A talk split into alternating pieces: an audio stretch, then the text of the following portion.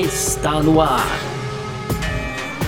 F1 Mania em ponto. Informações diárias do mundo do esporte a motor. A apresentação: Carlos Garcia e Gabriel Gavinelli.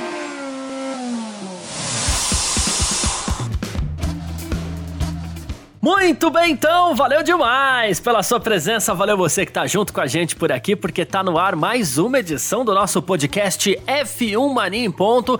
A gente tá sempre com você por aqui, de segunda a sexta, né, trazendo aí o que tá acontecendo no mundo do esporte a motor, conteúdo do site f1mania.net. Você pode entrar lá também para ficar ligado em tudo que tá acontecendo, além de ouvir o nosso podcast por aqui, tá certo? Ah, aproveita, segue a gente aí nas redes sociais, tem nosso canal do YouTube também para você conferir e, claro, ativa as notificações aqui nesse seu aplicativo onde você ouve o nosso podcast, que aí você fica sempre sabendo quando saem os produtos da casa por aqui, não só o F1 Mania em Ponto, como o Full Guys, o Mundo Afora também, que inclusive essa semana tá trazendo entrevistão com a Elinho Castro Neves aí, tetra campeão das 500 milhas de Indianápolis, não dá para perder e pra ficar ligado sempre em, em, tudo que sai de novidade aí, para você não perder nada, ativa as notificações aqui no seu aplicativo, tá bom? Muito prazer, eu sou Carlos Garcia e aqui comigo sempre ele, Gabriel Gavinelli. Fala aí, Gavi! Fala, Garcia! Garcia, fala pessoal, tudo beleza? Pois é, Garcia, hoje sexta-feira é bom. Sexta-feira quando chega é bom, né, Garcia? Uh, Dia, a gente pô, adora. Adoro também.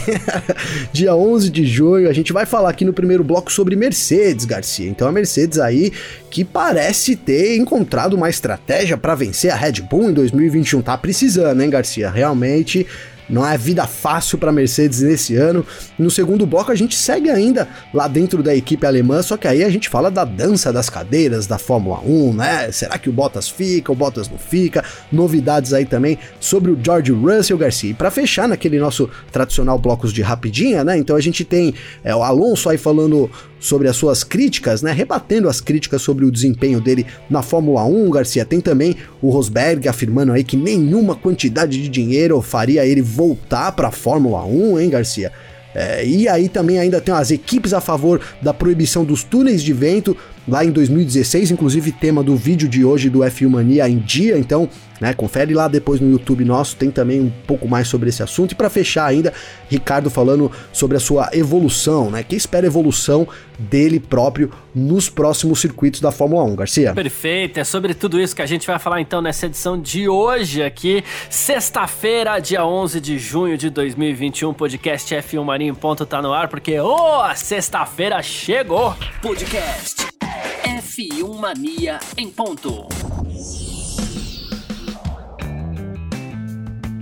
Muito bem, então, para você que tá curtindo aí é, o nosso F1 Mania em Ponto, a gente abre essa edição de hoje falando sobre Toto Wolff, né? É, e a dificuldade que ele tá encarando com a Mercedes nesse início de campeonato aí, né? A gente vem com seis etapas, a Mercedes era líder, uh, no Grande Prêmio de Mônaco ela perdeu a liderança aí do, do, do Mundial tal, agora também tá ficando para trás no Mundial de, de, de, de equipes, né? Não só de pilotos, como de equipes também, né? E bom, a gente ainda tá um pouco naquela dúvida sobre quem tem o melhor carro, se é Red Bull, se é Mercedes, ou se a gente vai ficar naquela situação que até é legal, né? De um carro que se adapta para cada tipo de pista tal. E assim, é...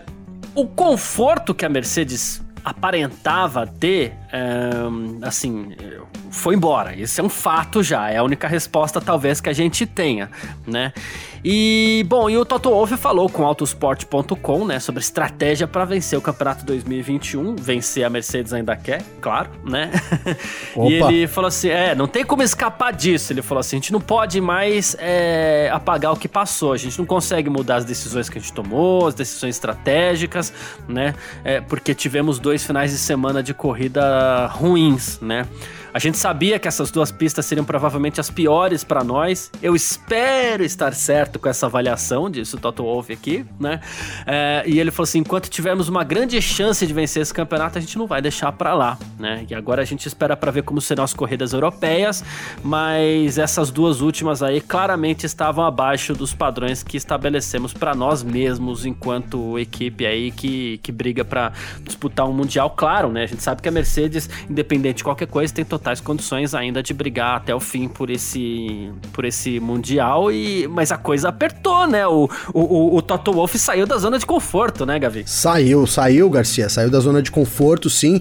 É, e vou dizer que desde lá do começo do campeonato, hein? É, a gente falou várias vezes, vou aproveitar essa sexta-feira aqui para trazer isso de novo, Garcia, porque é verdade, a, a, a, Mercedes chegou num Bahrein ali muito consciente de que estava atrás da Red Bull, né? Planejou toda uma estratégia ali defensiva, digamos assim, né? Porque sabia da vantagem que, que a Red Bull poderia ter ali. Tô falando da primeira corrida do campeonato, né, Garcia? E, e, é também muito verdade que essas duas corridas que a gente teve agora, então Mônaco e Azerbaijão, não são corridas das melhores, né? Dos melhores da, da Mercedes, principalmente considerando o histórico vencedor dela é, durante todo, do, todos esses últimos anos na Fórmula 1, né? Não, não são corridas onde ela teve é, exatamente os melhores desempenhos, né? A gente vai pra, agora a gente vai para uma, uma parte da temporada, Garcia, que é muito crucial né, para porque a gente tá no, relativamente no começo da temporada, né? Já dá para dizer aí que é, vai um quarto das corridas, mais ou menos isso, né, Garcia? Então a gente sai daquele começo de temporada para um, um, um meio da temporada. E aí a gente começa, então, na semana que vem, já com o GP da França, seguido por duas corridas, é, na, uma na Estíria, né, a Estíria e a Áustria, as duas lá em Spielberg, no circuito no Red Bull Ring. Essas três corridas tendem, é, né, no histórico aí a favorecer a Red Bull. Depois a gente vai para é, Silverstone, então há um certo equilíbrio, mas a, a Mercedes também é, é, é melhor lá no, na Grã-Bretanha.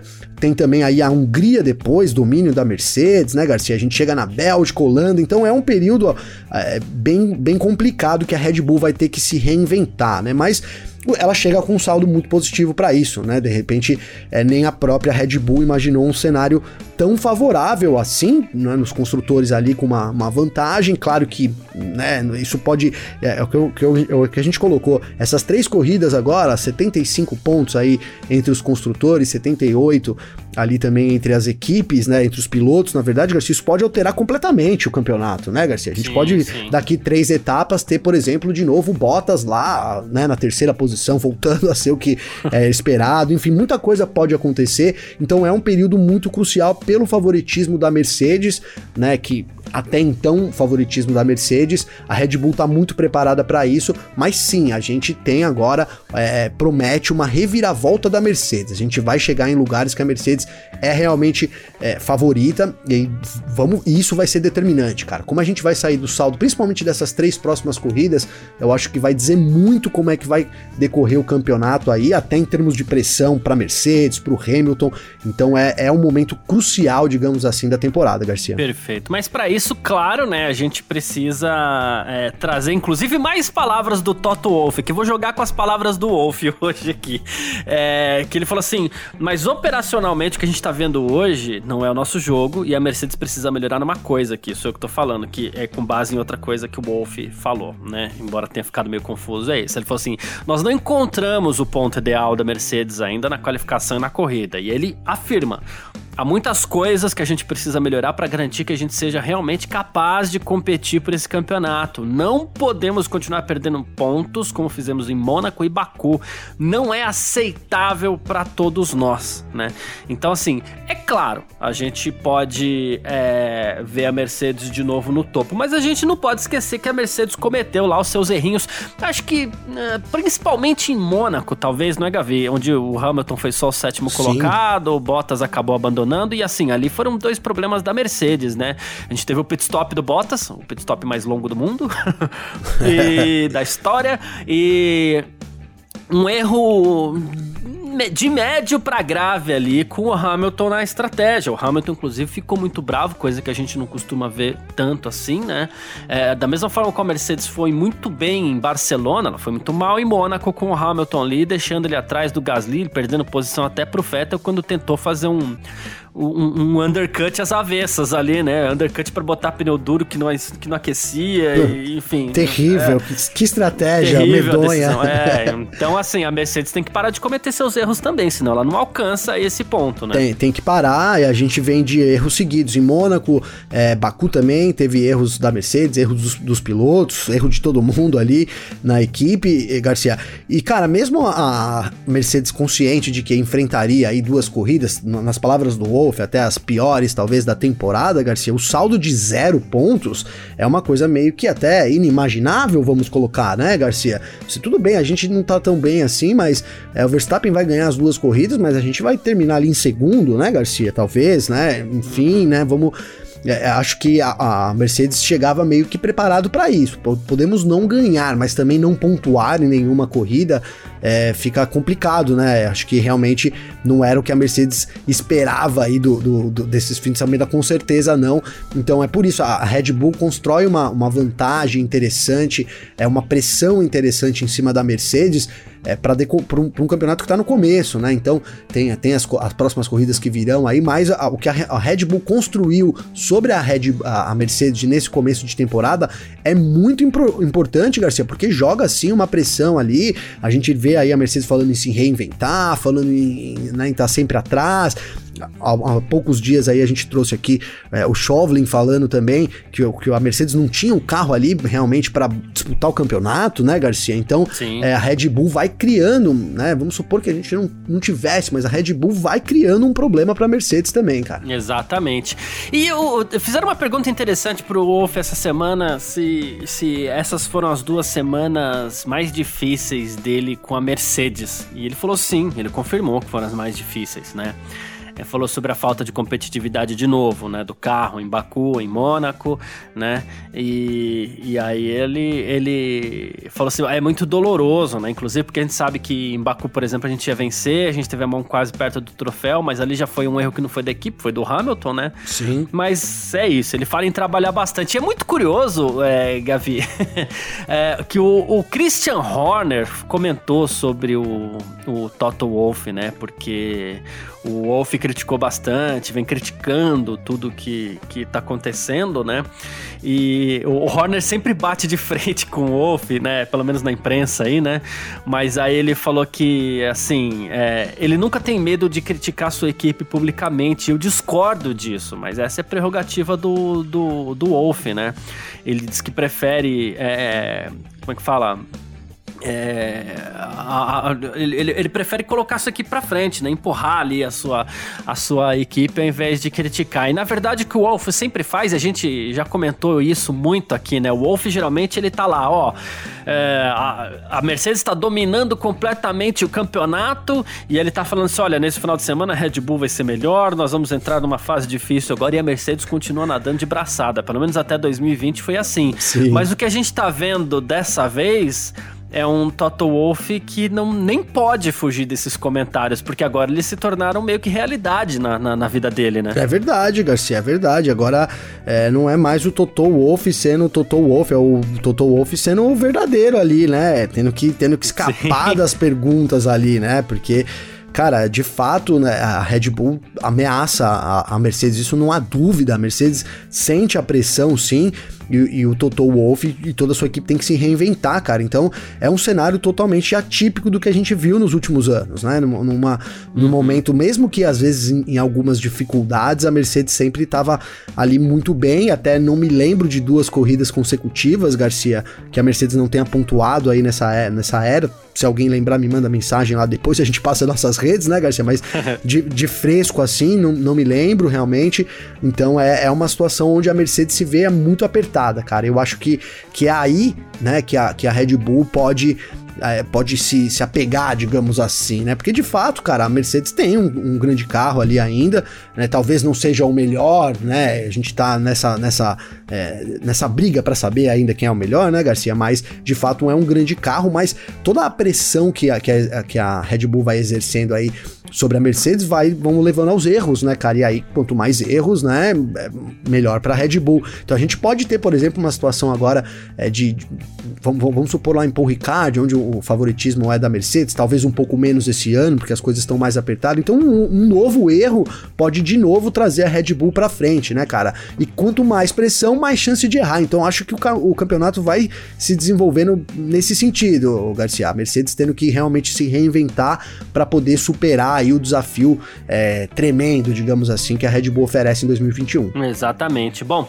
é, sei que a gente vive essa última temporada aí dos atuais carros da Fórmula 1, que foi completamente dominada pela Mercedes, e a gente fica esperando para ver se a Mercedes vai conquistar todos os títulos ou vai dar essa brechinha pra Red Bull aí, que justo no último ano as coisas se equilibraram. Teria sido muito legal se tivesse sido assim desde 2014 para cá, mas enfim, não foi. Pois é. É, é isso. Falamos de Toto Wolff aqui, das dificuldades que a Mercedes está enfrentando esse ano, né? Das próprias dificuldades, claro, então, que o Toto Wolff acaba tendo que, que, que enfrentar, né? E driblar ali. Uh, e a gente parte pro segundo bloco agora para falar de George Russell. F1 Mania em ponto.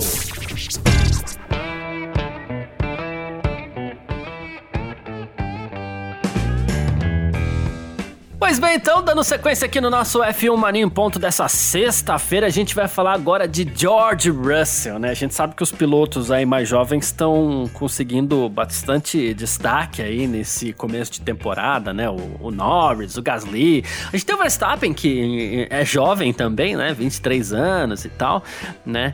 E assim, mas aí a gente veio com vitória de Pérez, Sebastian Vettel no pódio, né? Então, ao mesmo tempo, é, tá todo mundo tendo uma chance. E assim, assim, o Joe Saward, que é um jornalista especializado em automobilismo, tal, dos mais importantes, inclusive, eu diria, tal, ele estava falando sobre no seu blog sobre as expectativas dele para 2022. E claro, não só influente o Joe Saward, como ele também ele é muito é, bem informado, Sim. né? Poderia ser diferente, né? E ele falou assim: olha, a vitória do Sérgio Pérez em Baku sem dúvida, vai garantir o seu lugar na Red Bull em 2022, né? O Gasly também, Tsunoda também, esses daí estão indo, né, conseguindo lá chamar atenção, né? Aí ele falou assim, o Ocon vai ter que esperar um pouquinho né? Uh, que ele foi comentando os pilotos. Ele falou assim: mas tem uma equipe onde há um lugar, e essa equipe é uma das mais interessantes, né? E aí, claro, a gente tá falando de quem? A gente tá falando de Mercedes. E aí, olha só o que o Joe Saward falou, Gavi. Pode demorar um pouco mais para a Mercedes tomar uma decisão para 2022. Por enquanto, parece que o Hamilton retornará provavelmente com, com mais um contrato, né, para o ano que vem. É uma questão, a questão agora é especular sobre quem ficará com outro carro da Mercedes. Ele falou assim: Estou com a impressão que no Grande Prêmio da, da, da Grã-Bretanha a gente vai ter muitas comemorações durante o final de semana, né?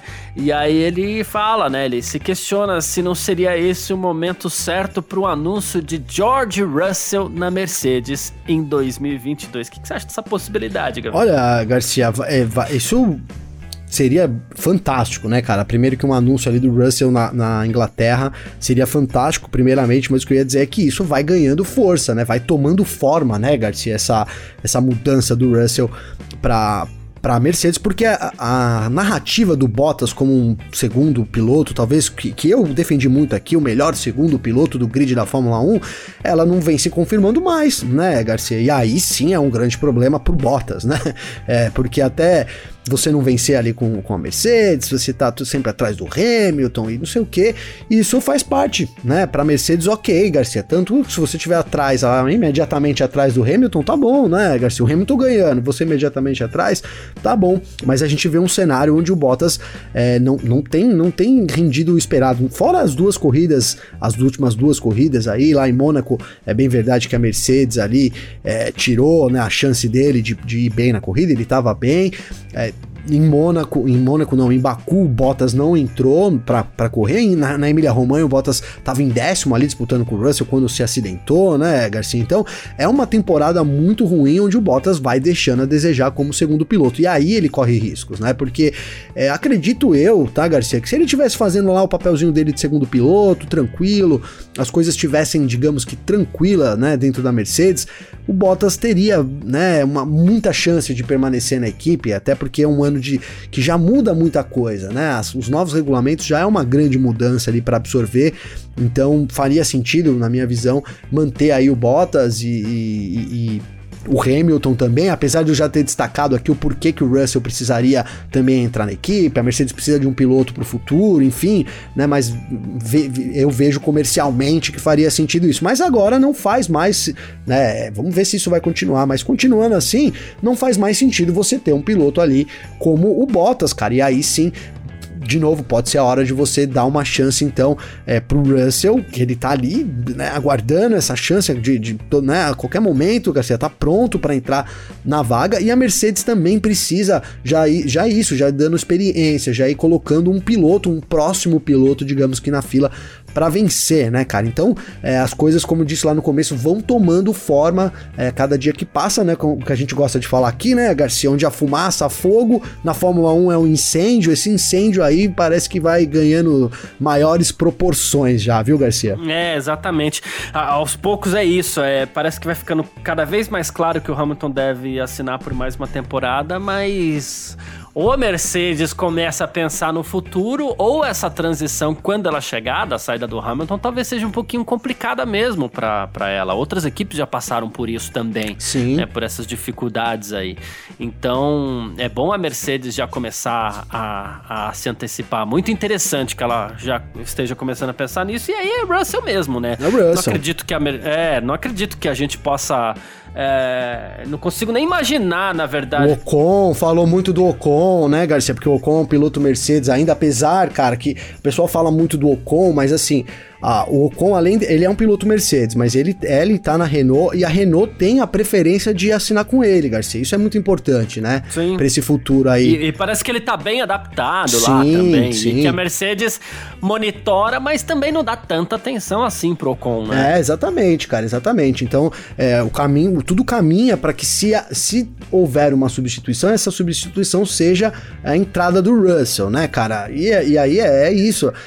O Hamilton vai deixar a Fórmula 1, eu não, não vejo também, Garcia, no momento, né, cara? O Hamilton já demonstrou interesse de ficar, né? Ele disse que quer um contrato logo, fez algumas exigências lá, que a gente trouxe aqui nessa semana também, mas ele demonstra muito interesse de ficar, e aí é complicado pra Mercedes abrir mão do Hamilton, independente do que aconteça esse ano, tá, Garcia? O Hamilton também é o Hamilton, tem, tem digamos que ele tem uma bala para queimar aí, né, Garcia? Opa, é, tem opa, uma balinha, né, tem uma balinha ali, mas o que complica mesmo é a vida do Bottas, cara, porque Ainda mais agora que a gente tem o Pérez vencendo aí, prometendo entrar, né?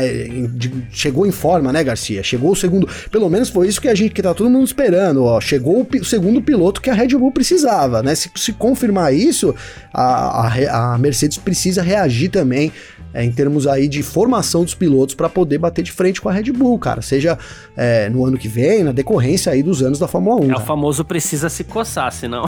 né? Exatamente. É, é, Trazendo pro tá popular aqui. Você vê, cara, o, o, hoje o tema do programa podia ser esse, né? Mercedes precisa se coçar, né, Garcia? Porque é basicamente disso que a gente tá falando, né? Ó, a Mercedes pressionando e eles tendo que. Tu, todo resumo aqui dos, dos assuntos dava para terminar com, ó, é a Mercedes precisa se coçar, não é verdade? Porque a Red Bull vai desafiando de todas as formas e agora na dupla de pilotos também, algo que a gente bateu muito aqui, olha, a Red Bull precisa de um segundo piloto para poder fazer frente para a Mercedes, para poder encarar estrategicamente a Mercedes, para poder dar um, é, uma tranquilidade ali pro Verstappen vencer, né? Isso aconteceu em Baku, cara. Vamos ver se vai manter, óbvio, né? Talvez, talvez seja cedo, mas é, é, a gente viu acontecer, então trouxe isso já à tona, essa, tudo, toda essa pressão aí que, que é o tema do programa hoje. Mercedes precisa se coçar, Garcia, é, não tem jeito. Perfeito. Mas é isso. Inclusive, falando um pouco mais aqui do, do, do, George Russell, né? Já que a gente trouxe o assunto George Russell por aqui.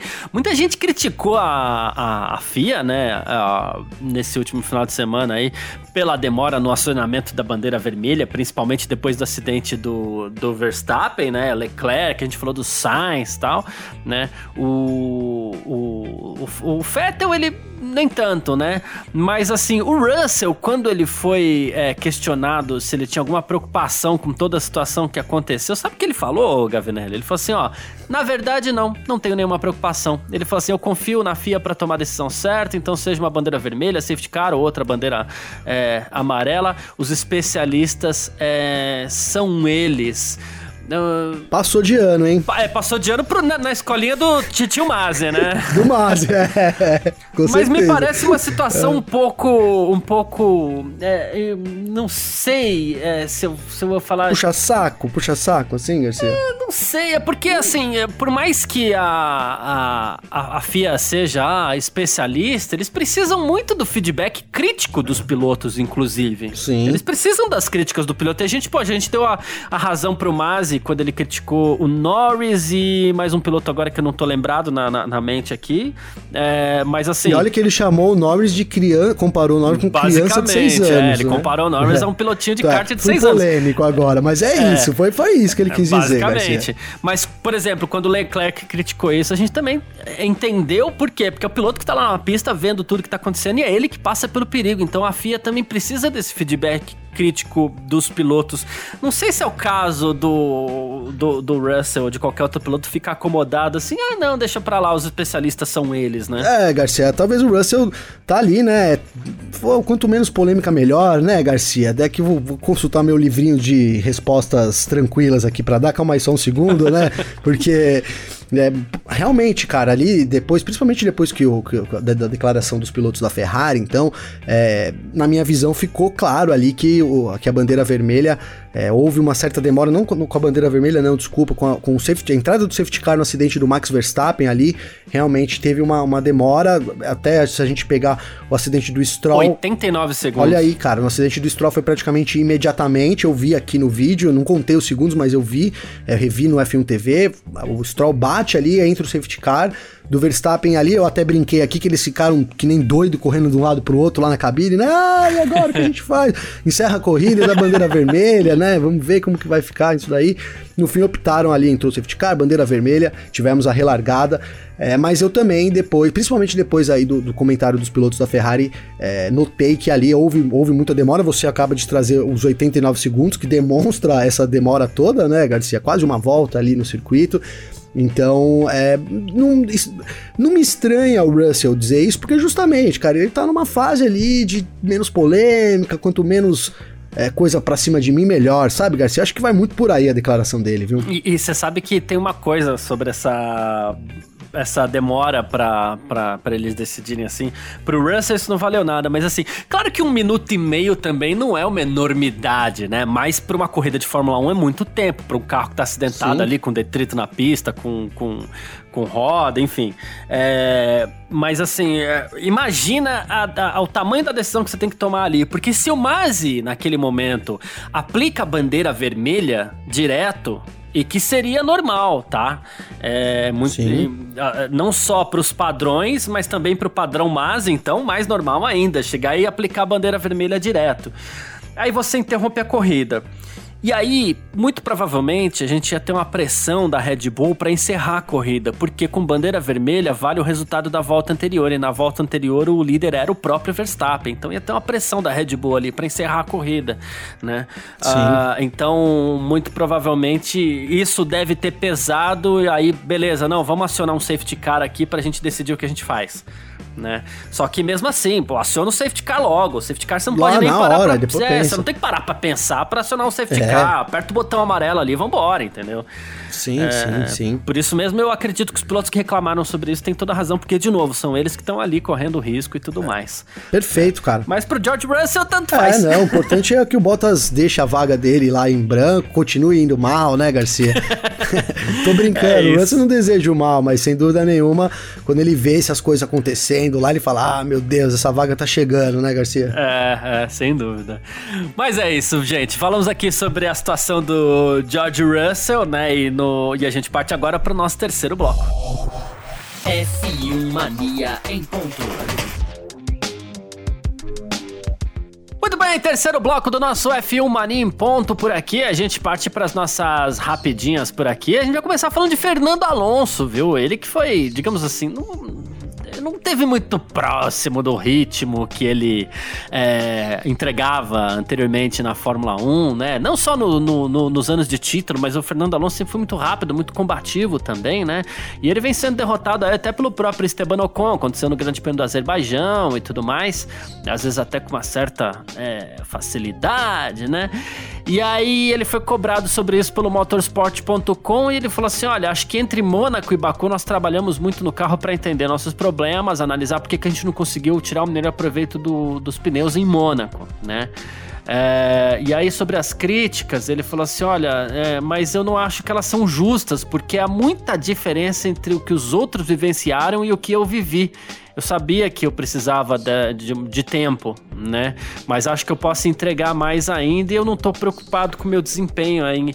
É, aí, sobre essa questão do Alonso e de, dele falar assim: olha, é uma diferença entre o que os outros venciaram e o que eu vivi.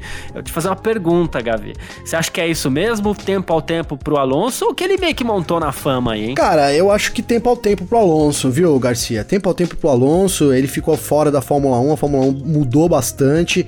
É, ele vem ali do lado do Ocon, que já tá acostumado com o ambiente, já tá acostumado com o carro, né? Andou com o carro, o carro é praticamente o mesmo do ano passado, cara. Eu acho que é válido a gente dar um tempo pro, pro, Alonso, pro Alonso sim, cara. Apesar de não poder aqui negar o que eu mesmo falei, né, Garcia? É, que lembro perfeitamente que achava que o Alonso ia chegar meio com tudo aí, dando pé na porta, né?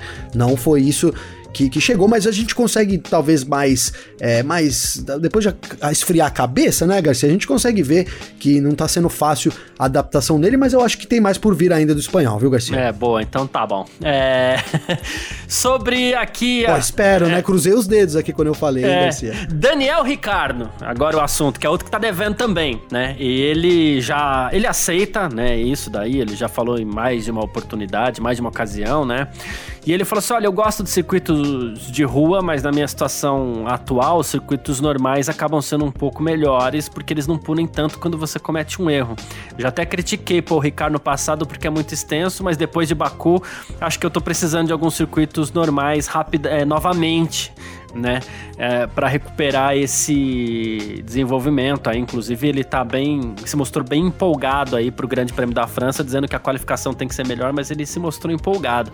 É nessa linha também, o, o, o Ricardo, Gabriel? É nessa linha, o Garcia, o Ricardo precisa se apegar em alguma coisa aí. A McLaren já descobriu o motivo, disse que tá trabalhando junto com ele, né, para acertar essa, para encaixar a pilotagem dele no carro, que é, parece que é o grande problema aí, né, Garcia? Nessa nossa sessão será Serasa aqui, né? Vamos colocar assim, Garcia. Sessão Serasa, né? Todo mundo que tá devendo aí. Se você tá no Serasa, já, já a gente vai citar o seu nome aqui também. Fique esperto, hein, Garcia? É isso mesmo. ah, já que a gente falou de Fernando Alonso, que é um piloto que foi e voltou, né? É, tem um cara aí, campeão mundial de Fórmula 1, também foi perguntado sobre isso. E ele disse: nenhuma quantia de dinheiro me traria de volta à Fórmula 1. Tô falando de Nico Rosberg. Ele que hoje é empresário. Campeão do mundo, campeão né, Campeão do mundo. Hoje ele é empresário na área de sustentabilidade aí, tem sua equipe na Extreme E, comenta a Fórmula 1, né, é, também. E ele disse que não tem intenção de voltar como piloto ou trabalhar em nenhuma equipe como outra função, tá? Ele falou que a questão do salário nunca foi muito importante.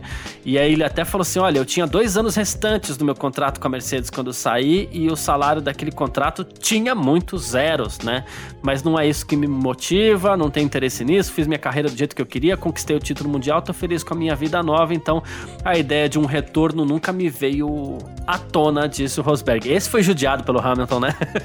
Esse foi, ele Garcia. Tá com o Hamilton, trauma até hoje. Nossa, o Hamilton batia, batia nele, né? Desde quando ele era moleque, você sabe disso, né, cara? É, então. Desde as épocas lá dos jovens, né? Eles é, o Hamilton ganhava todas do Rosberg, cara. Perdeu em 2016 lá, e aí aquilo, depois no fim das contas ganhou, vai, vou me aposentar logo aqui, antes que eu perca de novo, vou terminar no auge, né? Cara, eu, eu nunca vou, nunca vou, nunca vou engolir aquela aposentadoria do, do Rosberg, sabe, cara? Achei ali, é, enfim, é, quando, quando ele volta a falar agora ainda que ele tinha dois anos de contrato, não sei quantos zeros, né, cara?